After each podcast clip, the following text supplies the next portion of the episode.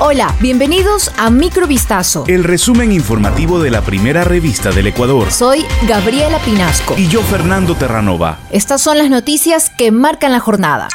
En un examen especial realizado a la ejecución del proyecto hidroeléctrico Toachi Pilatón a cargo de la Corporación Eléctrica del Ecuador, la Contraloría General del Estado identificó multas no cobradas y defectos constructivos en el túnel de carga Toachi Ayuquirín. Aquello propició que la entidad de control confirmara glosas por 93,6 millones de dólares a tres funcionarios que administraron contratos y a una constructora china. Según Contraloría, las responsabilidades civiles se derivan del examen especial a la ejecución de los contratos suscritos entre febrero de 2015 y diciembre de 2019 para obra civil, obras electro e hidromecánicas y fiscalización para el proyecto hidroeléctrico. Tres personas fueron condenadas por delincuencia organizada tras haber modificado unas claves de acceso en el Servicio de Rentas Internas SRI para la devolución del impuesto al valor agregado IVA a las empresas privadas.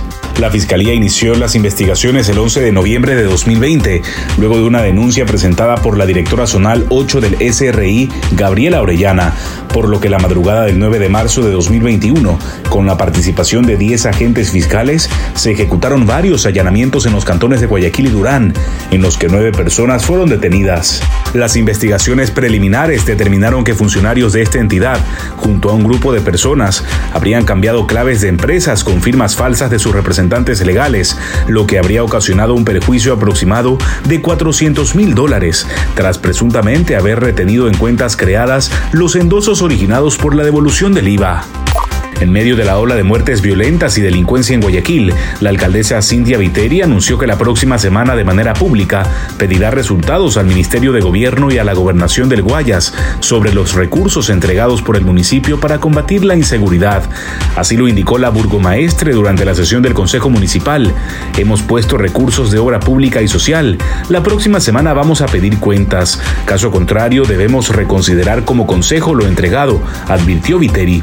Según el municipio, en los últimos dos años, solo en equipamiento para la Policía Nacional, ha desembolsado 6,1 millones de dólares, que han servido para la adquisición de camionetas, motos, GPS, celulares, drones y más. A esas cifras se suman los 18 millones de dólares invertidos en la nueva central de emergencias de Guayaquil, cámaras de video analítica y megafonía, entre otros servicios, lo que da un total de 24,1 millones de dólares solo a seguridad ciudadana.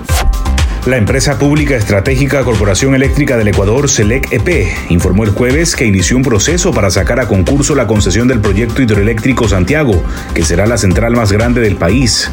La corporación tiene previsto contratar una firma especializada para la estructuración de un proceso público de selección encaminado a concesionar a una empresa del sector privado dicho proyecto, que requerirá una inversión de unos 3 mil millones de dólares. La concesión comprenderá el financiamiento, diseño, construcción, implementación, administración, operación y mantenimiento por un plazo de 30 años, de la que será la central hidroeléctrica más grande en la historia del país, indica la empresa pública. Ecuador respalda las acciones destinadas a la producción de vacunas anti-COVID-19 en el territorio nacional, ratificó la ministra de Salud Pública Jimena Garzón en un foro regional. Agregó que el gobierno de Ecuador se ha planteado establecer una fábrica de vacunas en territorio nacional que contaría con el apoyo de organismos internacionales. Al dar a conocer en septiembre esta iniciativa, el presidente Lazo dijo que analizaba la posibilidad de producir vacunas anti-COVID-19 en Ecuador, presumiblemente con la ayuda de países como China y Rusia. Esto fue Microvistazo. El resumen informativo de la primera revista del Ecuador. Volvemos mañana con más. Sigan pendientes a vistazo.com y a nuestras redes sociales.